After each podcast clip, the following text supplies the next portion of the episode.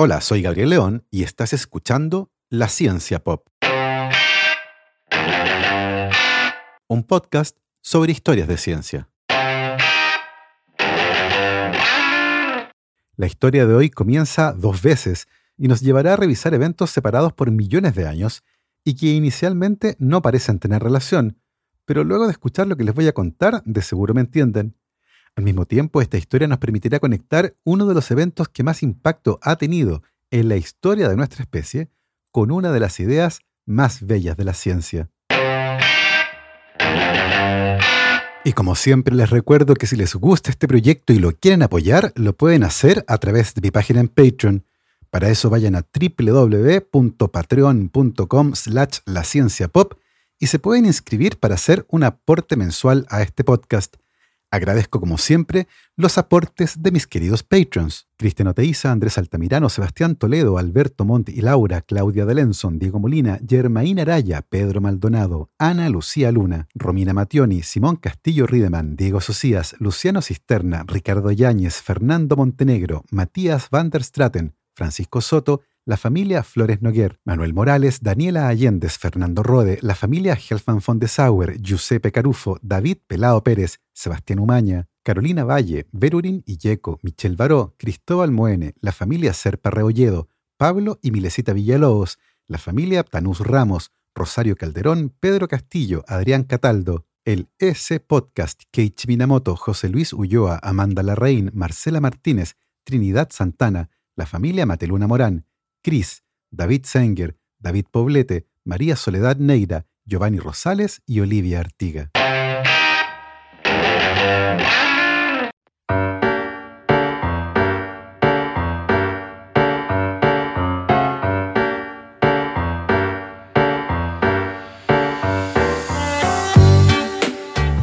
El pueblo de Colbrookdale se encuentra en la parte occidental de Inglaterra, al oeste de Birmingham, en un área rica en carbón mineral, hierro, piedra caliza, arena y arcilla.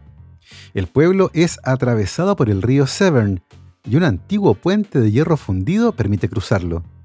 El puente entró en funcionamiento en 1779 y su construcción fue financiada con aportes de los habitantes del pueblo, el gobierno local y los peajes que se cobraban a quienes lo usaban, principalmente mercaderes que se habían instalado en las cercanías para aprovechar la abundancia de materias primas. Ese puente de hierro fundido es el primero de su tipo de la historia y actualmente es un monumento nacional, patrimonio de la humanidad de la UNESCO y es un gran representante de los desarrollos tecnológicos que forman parte de lo que hoy conocemos como la revolución industrial.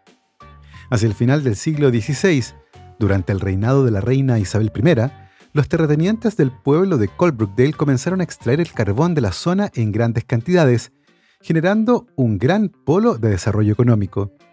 Al comenzar el siglo XVII, se construyeron las primeras vías de madera para transportar el carbón desde las minas a la orilla del río Severn, desde donde era transportado en pequeños barcos. Por aquella época, las vías de madera que llevaban primitivos carros del mismo material eran una de las pocas formas que existían para transportar por vía terrestre grandes cantidades de materias primas y también productos terminados.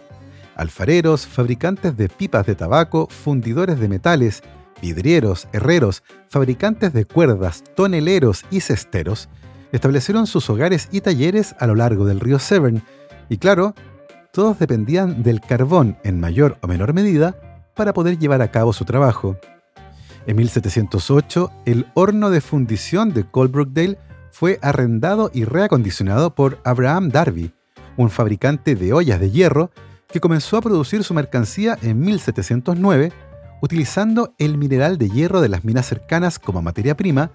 y el abundante carbón mineral disponible como combustible, en lugar del carbón vegetal, permitiéndole obtener el mejor hierro fundido del que se tenía noticia por aquella época y a un costo menor que el de sus competidores,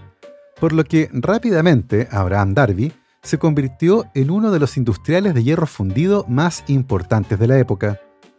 El carbón mineral se extrae de minas y corresponde a materia orgánica rica en carbono que formó rocas sedimentarias hace cientos de millones de años. El carbón vegetal, por otro lado, es el típico carbón que usamos para asar carne a la parrilla y se obtiene por la combustión parcial de madera a muy alta temperatura y sin inyectar aire en el sistema, con un mínimo de oxígeno, generando un residuo poroso y negro rico en carbono. El carbón mineral es menos poroso, más denso y no combustiona tan fácilmente como el vegetal, pero una vez que está ardiendo, lo hace a mayor temperatura y con una mejor eficiencia que el vegetal,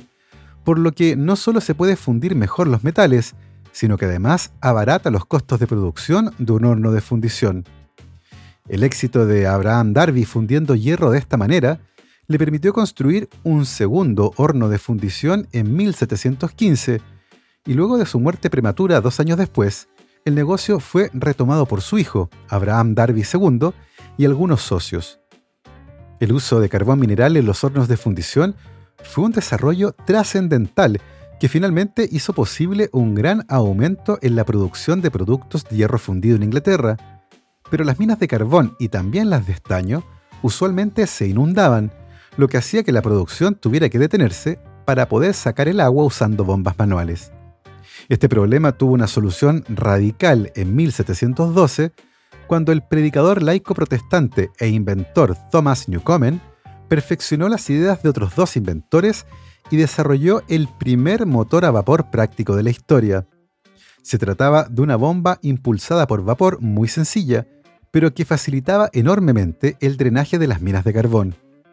El motor era básicamente una bomba que era impulsada por un cilindro que tenía un pistón que se elevaba gracias a la presión del vapor de agua que hervía en una caldera que se encontraba justo debajo del pistón. Cuando la presión era máxima y el pistón estaba en lo alto del cilindro, se inyectaba agua fría en el cilindro, lo que causaba la condensación violenta del vapor, generando vacío en el cilindro y haciendo bajar el pistón, lo que impulsaba la bomba. El ciclo de bombeo continuaba cuando se inyectaba nuevamente vapor en el cilindro, con una frecuencia de 12 ciclos por minuto. Los motores de Newcomen eran complejos y costosos, pero hacia 1720 el bronce que se usaba para fabricar los cilindros fue reemplazado por hierro fundido procedente, por supuesto, de Colbrookdale, lo que además permitió aumentar el tamaño de los cilindros. A pesar de esta modificación temprana, el grueso de la tecnología de este motor no cambió en 50 años y hacia 1775 existían unos 600 motores de este tipo repartidos por distintas zonas del Reino Unido y Europa continental. La historia cambió cuando en 1763 uno de los motores de Newcomen fue enviado a reparar al taller de instrumentos científicos de la Universidad de Glasgow, en Escocia. Ese taller estaba a cargo de un joven de 27 años muy hábil y que había trabajado como aprendiz en la fabricación de instrumentos de precisión, aunque no tenía estudios formales. Su nombre era James Watt y rápidamente logró darse cuenta de que el motor de Newcomen era muy poco eficiente. Esto debido a que en cada ciclo del movimiento del pistón había que condensar el vapor, y eso se hacía inyectando agua fría dentro del cilindro, y si bien con eso se conseguía el objetivo de condensar el vapor, también se enfriaba el cilindro completo, por lo que había que usar calor para calentarlo nuevamente antes de volver a inyectar vapor. Watt determinó que casi tres cuartas partes de la energía requerida para cada ciclo del pistón era usada para volver a calentar el cilindro. Watt le dio vueltas al asunto durante un buen tiempo, y en mayo de 1765, mientras cruzaba un parque en Glasgow, se le ocurrió la solución.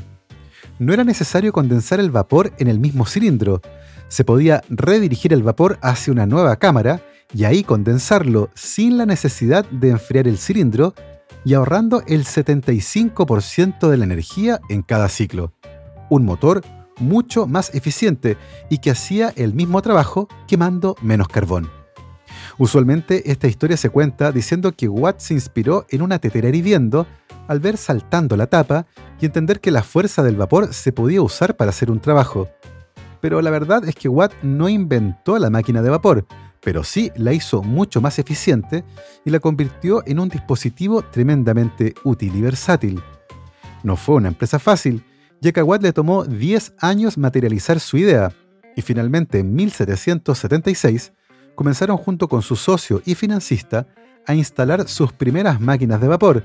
que eran construidas en el lugar donde se necesitaban, y dejadas en una suerte de comodato.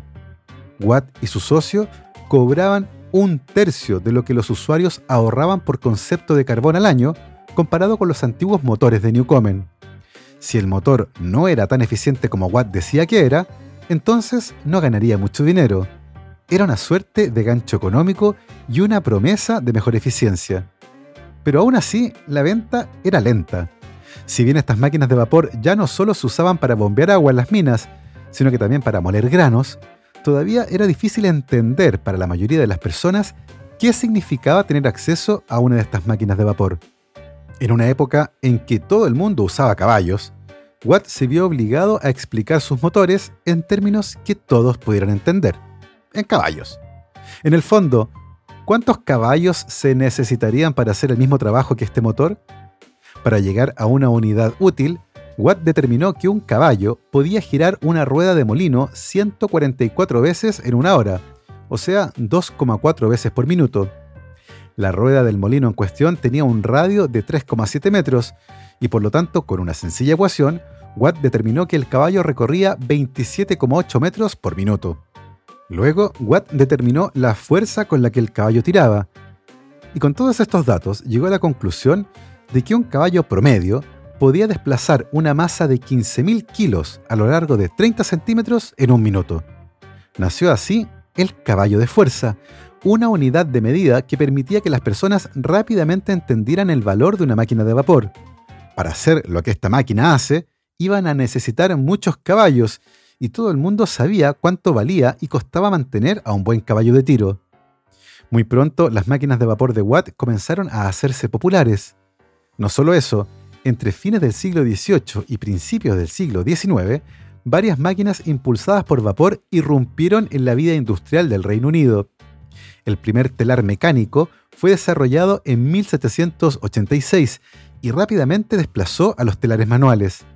Eran tan rápidos, unas 40 veces más rápidos que un telar manual, que muy pronto los hilos se utilizaban mucho más rápido de lo que eran producidos, lo que fue un estímulo para el desarrollo de máquinas de hilar que eran unas 500 veces más productivas que el proceso manual y que podían suministrar material suficiente para tener a los nuevos telares funcionando a toda máquina. En 1802, el inventor Richard Trevithick mandó construir la primera locomotora de vapor de alta presión, la que fue fabricada con el mejor hierro fundido del mundo, por supuesto, en Coalbrookdale, el pueblo donde comenzamos esta historia y que se había convertido en la capital del hierro fundido. Si bien no hay registros de que esa locomotora haya recorrido alguna vez las vías, dos años más tarde comenzaron las demostraciones prácticas de este tipo de vehículos usando las vías construidas originalmente para carros tirados por caballos, y en 1812 hizo su estreno la locomotora Salamanca, la primera que tuvo éxito comercial. La mecanización de las labores manuales gracias al uso de máquinas de vapor generó profundos cambios sociales, culturales y económicos, un periodo que hoy conocemos como la Revolución Industrial. El impacto que la mecanización tuvo en la industria textil, por ejemplo, fue enorme. Para que se hagan una idea, en 1750 Inglaterra importó un poco más de una tonelada de algodón crudo, y la mayoría de ese algodón fue hilado y tejido por la industria artesanal en Lancashire.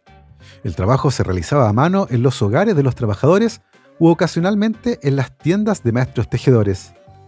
En 1787, el consumo de algodón crudo era de 10 toneladas, la mayoría de las cuales se limpiaban e hilaban en máquinas. Para 1800, las importaciones de algodón llegaron a las 23 toneladas, las que aumentaron a 266 toneladas en 1850. La revolución industrial fue un momento definitorio en la historia de nuestra especie, y sus impactos han sido permanentes y profundos. Y si bien es difícil establecer cuándo comenzó exactamente la revolución industrial, muchos historiadores coinciden en que esto ocurrió en algún momento durante la primera mitad del siglo XVIII en Inglaterra.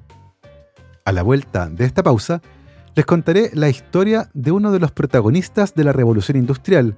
una historia que nos permite proponer un comienzo alternativo y más temprano de esta revolución.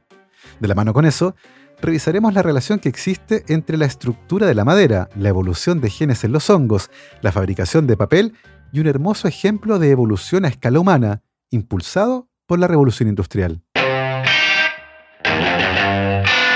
La economía colaborativa está cambiando el mundo. Pronto descubrirás en Chile una nueva forma de comprar con tu comunidad y reducir el precio y la huella de carbono de tus productos preferidos.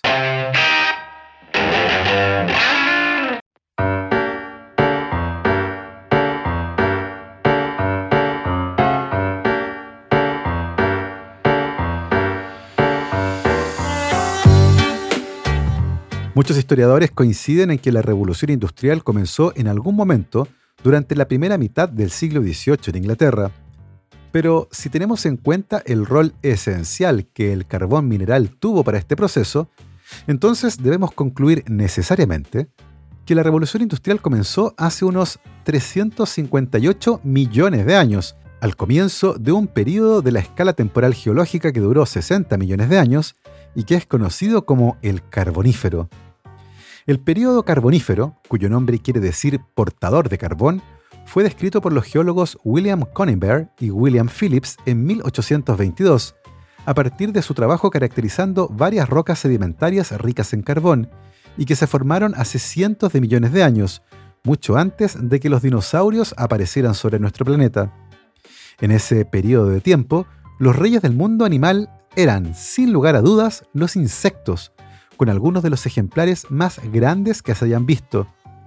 Libélulas del tamaño de una gaviota, artrópodos más grandes que un ser humano adulto promedio, o escorpiones del tamaño de un gato, eran parte del arsenal de bichos gigantes que dominaban la Tierra, un lugar de pesadillas para muchos. Por esa época el aire era cálido y húmedo, y extensos bosques de enormes árboles crecían en las zonas pantanosas que cubrían parte importante de la superficie del planeta, lo que resultó en el ambiente perfecto para los insectos, los que fueron capaces de diversificarse rápidamente, compitiendo con los anfibios por el dominio del planeta. No está del todo claro qué fue lo que hizo que los insectos durante ese periodo de tiempo crecieran hasta alcanzar esas terroríficas dimensiones, pero se cree que tal vez la alta concentración de oxígeno en el aire pudo tener algo que ver. Si hoy el oxígeno da cuenta del 21% de los gases de nuestra atmósfera, por aquella época se empinaba por sobre el 30%. Durante mucho tiempo se creyó que esta abundancia de oxígeno permitía que los insectos crecieran hasta esas enormes dimensiones, pero estudios más recientes sugieren que tal vez el aumento en el tamaño fue una adaptación para que los insectos pudieran lidiar con las altas concentraciones de oxígeno, un gas que si bien es esencial para la vida de muchos organismos, puede resultar tóxico cuando está en altas concentraciones. Durante el Carbonífero, no solo los insectos eran gigantes, ya que el paisaje estaba dominado por frondosos bosques de enormes árboles que podían llegar a tener 40 metros de altura y que crecían en las zonas pantanosas. Una cosa interesante de esto es que esos enormes árboles podían fijar grandes cantidades de carbono a través de la fotosíntesis, convirtiendo el dióxido de carbono en el aire en moléculas orgánicas que los árboles utilizaban para aumentar su biomasa. Al morir, esos árboles caían al suelo, pero a diferencia de lo que ocurre hoy, no se descomponían rápidamente.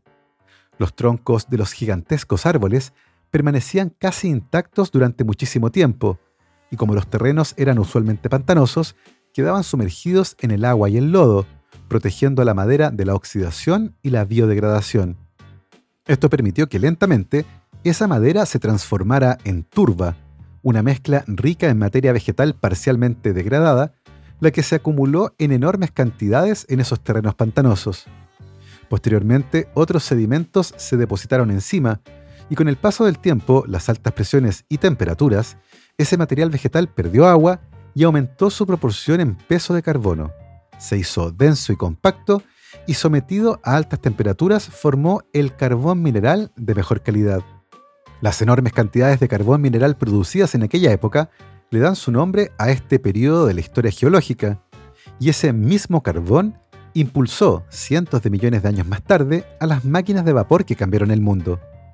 Una cosa interesante de esto es que se ha estimado que la gran cantidad de dióxido de carbono que quedó atrapado en el carbón mineral en formación durante ese periodo de tiempo tuvo como consecuencia un enfriamiento global de gran magnitud, dando inicio a uno de los periodos de glaciación más extensos territorialmente hablando y que abarcó a casi todo el planeta hacia fines del período carbonífero, una glaciación global. Mucho del carbono almacenado durante el período carbonífero fue devuelto a la atmósfera de golpe durante la revolución industrial y hasta nuestros días, lo que en gran medida ha impulsado a la crisis climática que va de la mano con el aumento en la cantidad de dióxido de carbono en la atmósfera. Ahora bien, ¿por qué la madera de los árboles no fue degradada durante el período carbonífero? ¿Qué hizo que tuviera tiempo para convertirse en carbón? Durante mucho tiempo, este asunto fue materia de arduas discusiones, pero lentamente comenzó a emerger la respuesta. Fue justo antes del inicio del carbonífero que las plantas comenzaron a fabricar un tipo muy especial de molécula que se deposita en la madera de los árboles y que les confiere gran resistencia, permitiendo, entre otras cosas, que los árboles alcancen grandes alturas. Esa molécula se llama lignina y es el polímero natural más complejo y heterogéneo que existe en términos de su estructura, y además es el segundo más abundante sobre la Tierra después de la celulosa, que también forma parte de la madera de los árboles. Cuando la lignina apareció hace cientos de millones de años,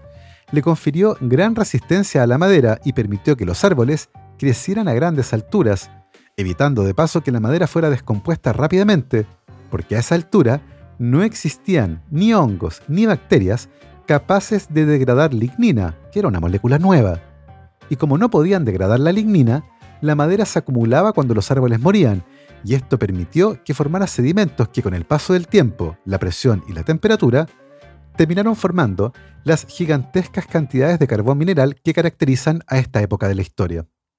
Un análisis del genoma de varios hongos que pudren madera y que fue realizado hace una década, mostró que muy probablemente la habilidad para degradar lignina apareció en términos evolutivos hacia el final del período carbonífero, lo que coincide con un descenso en la tasa de acumulación de carbón mineral. Esto sugiere fuertemente que la aparición de la capacidad para degradar lignina puso punto final al período carbonífero, al menos en lo que respecta a la formación de carbón mineral. La lignina no solo es difícil de remover para los microorganismos, también es todo un desafío para la industria del papel, que solo necesita la celulosa de la madera, pero que está mezclada con lignina. Cuando se comenzó a fabricar papel originalmente en China, este se preparaba hirviendo material vegetal en condiciones especiales, para luego transformarlo en una especie de pasta que era colada y puesta a secar en moldes.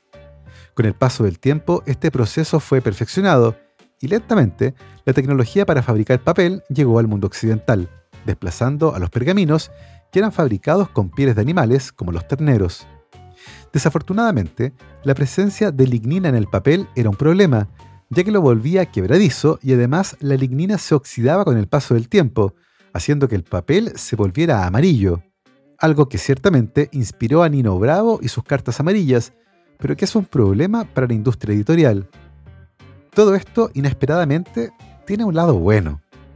Con el paso del tiempo, la lignina presente en el papel se degrada lentamente, formando algunos compuestos más sencillos de estructura similar a la vainillina, el compuesto que le otorga el aroma característico a la vainilla. Esos compuestos son, en gran medida, los responsables del aroma de los libros viejos, un aroma que en mi opinión deberían envasar y vender como perfume. En fin, no me quiero perder. ¿Dónde iba? Eh, sí, el papel. La fabricación de papel también se modernizó durante la Revolución Industrial, de la mano de un inventor francés llamado Louis-Nicolas Robert, quien a fines del siglo XVIII trabajaba en una fábrica de papel en los suburbios de París. Por esa época el papel se hacía a mano, una hoja a la vez,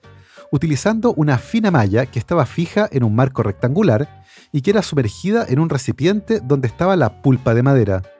El marco se retiraba del recipiente llevándose una fina capa de pulpa que quedaba en la malla y que era presionada para eliminar el exceso de agua. Luego, el marco con la pulpa se dejaba secar, y el proceso solo podía continuar una vez que la hoja de papel estaba completamente seca, lo que por supuesto inhabilitaba a ese marco de seguir siendo utilizado.